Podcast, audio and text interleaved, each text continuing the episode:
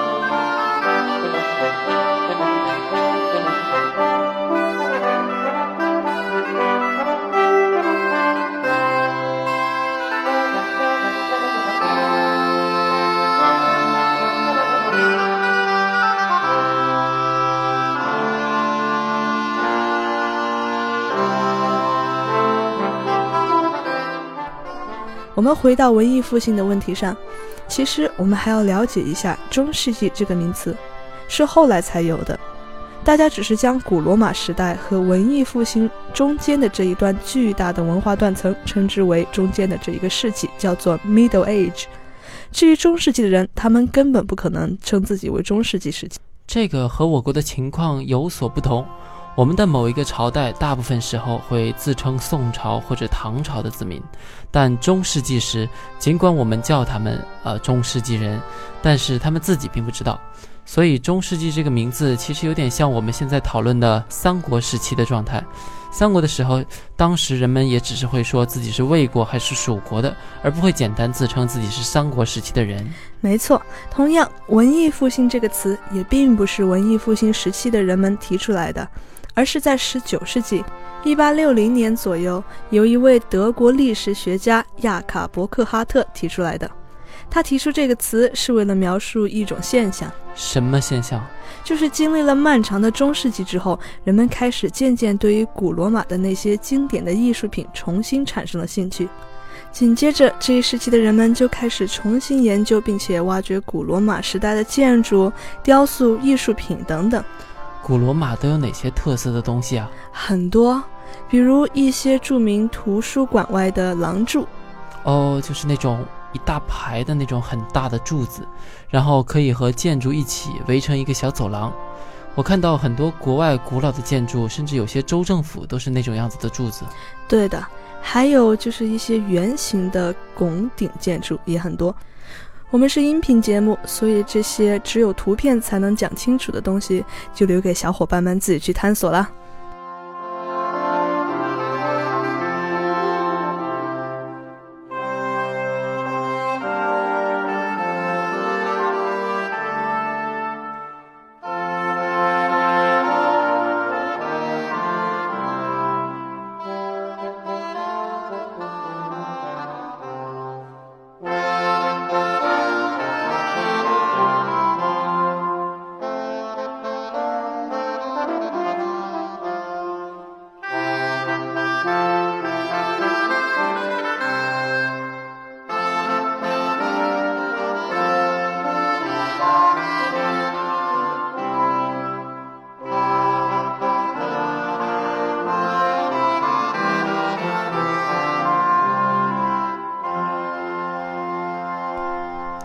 中世纪的罗马城其实是一片破败的景象。在罗马帝国的鼎盛时期，凯撒时期，罗马有一百多万人口，但是到了中世纪十四世纪左右的时候，就只有两三万人了。饥荒、疾病、犯罪横行，野兽甚至跑到大街上直接吃人。教皇也不怎么住罗马，而住在法国。直到十五世纪后，也就是文艺复兴时期的开始，一切才好一点，大家开始重建罗马。大家如果有钱而且有时间的话，可以去意大利参观一下罗马这座城市。中世纪时期，人们都是无条件相信教会说的一切，这样就让教会得到了至高无上的权利。但是豆苗，你懂的，无限的权利就会滋生无限的腐败。中世纪的黑暗，我们在各种书中都可以看到，比如著名乔万尼的《十日谈》，讲述的就是中世纪教会的黑暗。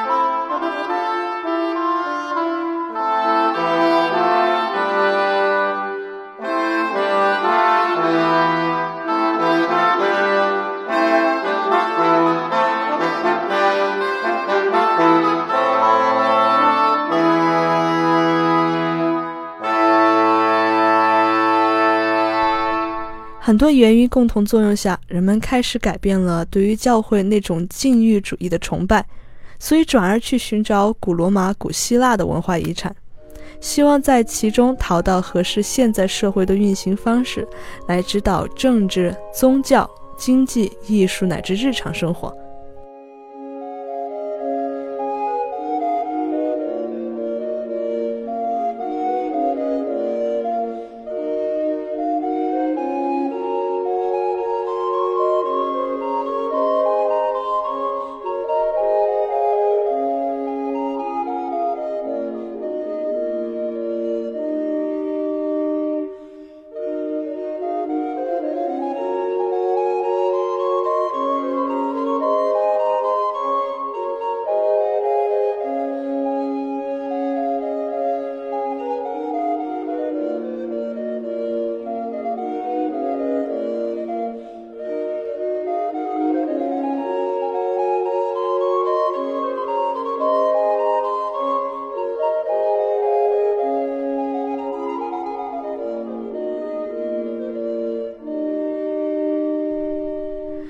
艺复兴源于中世纪晚期，也就是十四世纪中期，发源地是意大利佛罗伦萨、米兰、威尼斯等地方，后来慢慢扩展至全欧洲。庞老师，我们聊了这么多背景知识，咱能不能讨论一下文艺复兴对于音乐产生了怎样的影响？有趣的是，音乐并不像我们之前讨论的建筑或者雕塑什么的，比如断臂维纳斯。那些东西都是可以在古代的历史遗迹中找到从古罗马或者古希腊遗传下来的东西，但是音乐就没有了。你想想，直到中世纪中期，人们才开始发展出记录谱子的方法，后期才逐渐成熟起来，以至于文艺复兴时期的音乐家们想去再现古罗马的音乐，简直难上加难。哎，那可怎么办呢？你不用担心这个，人们的想象力是无限的。尽管乐曲没有被记录下来，但是关于音乐理论的书籍可是留下了一大堆。有很多文献都讨论过音乐应该怎样创作，音乐在社会中的作用，或者音乐的目的是什么。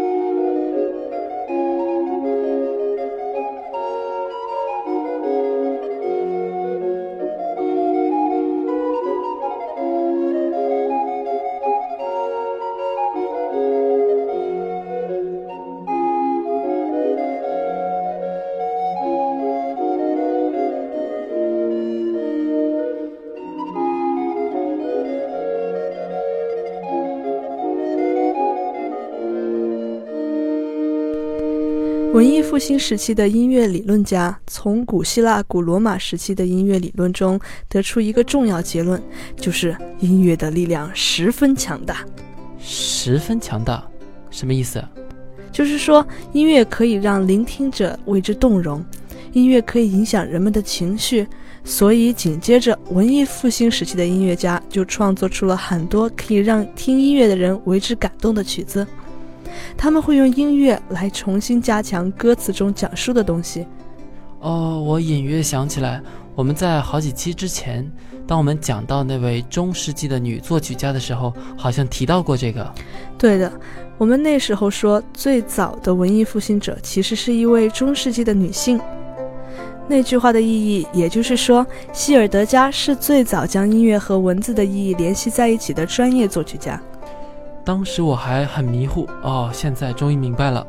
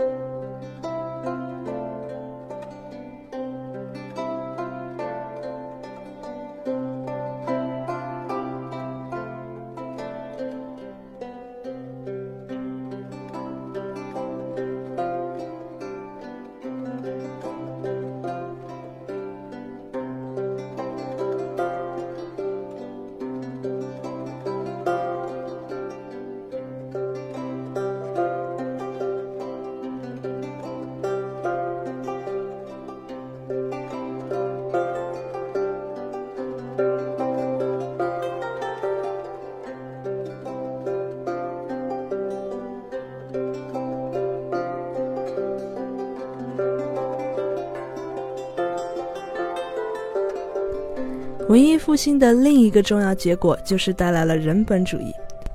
人本主义顾名思义就是以人为本的这种思潮，心理学里面也有，也有这种人本主义心理学。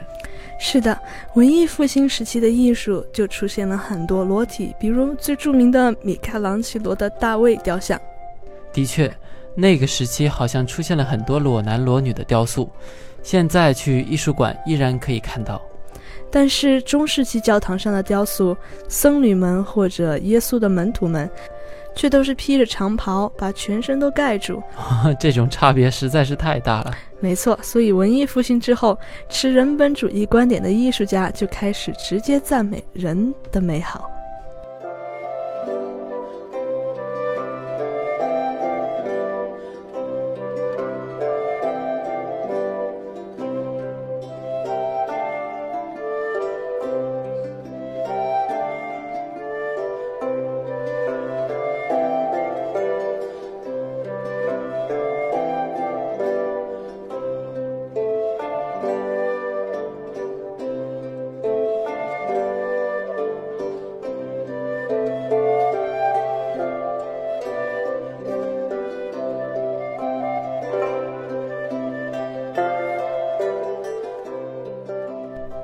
文艺复兴时期的另外一个变化，就是这时候艺术家们开始有了名字。当然，并不是说之前的艺术家都没有名字，但大部分中世纪艺术产品的作者都很难留下自己的名字。有时候他们会借由某个主教的名字或者某一位哲人的名字，但自己的名字却很少被人记住。相比之下，文艺复兴时期啊，大家就好像都有了名字，比如《忍者神龟》里面的达芬奇。米开朗基罗，还有那个拉斐尔，还有著名的莎士比亚。中世纪时期，人们觉得艺术来源于上帝，都是上帝通过圣灵传输给个人的，而不是人的本身创作出的艺术。所以，大部分艺术家就都变成了无名氏。但是，文艺复兴时期，尽管人们还是认为灵感来自于上帝，但人可以对于这些灵感进行主观改造。然后用不同的形式表现出来。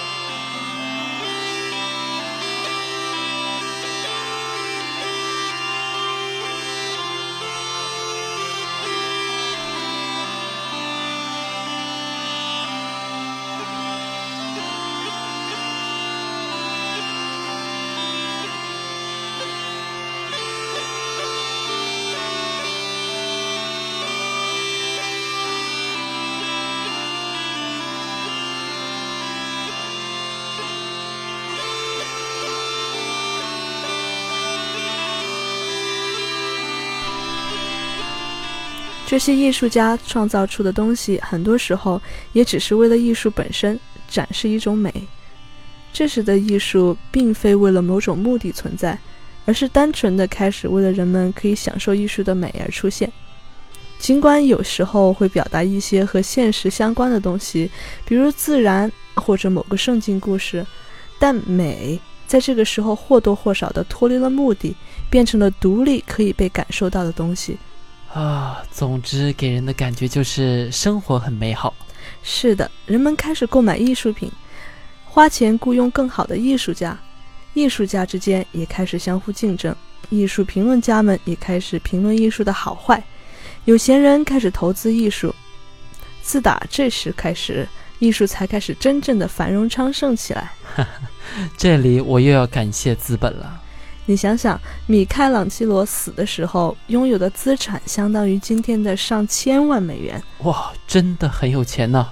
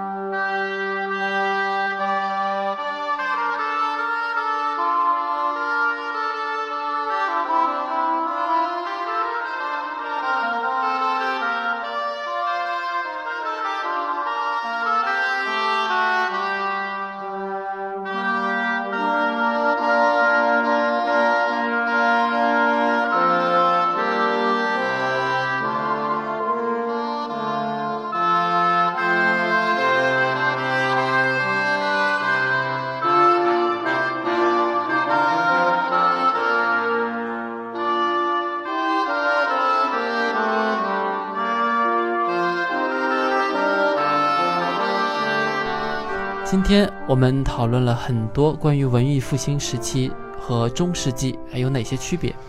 尽管没讲什么具体的音乐，但是相关历史却听了一大堆。不过我感觉理解这些背景知识，对于未来我们对音乐更深层次理解，应该十分有帮助。没错。那这样又到了我们即将结束的时间了，欢迎把我们的节目分享到你的朋友圈，让更多的人都可以听懂古典音乐。豆喵音乐教室带你了解古典音乐的前世今生。另外，如果你想找我们的配乐的话，请到我们喜马拉雅 FM 中有一个纯音乐文件夹，配乐都在那边。最后，我们的微信号是豆喵 Radio D O U M I A O R A D L，就可以找到我们。届时您可以在上面直接留言给我们。是的，同时也要记得关注微博 McNally Smith 音乐学院庞燕。我们如果推出其他节目的话，您也会第一时间知道。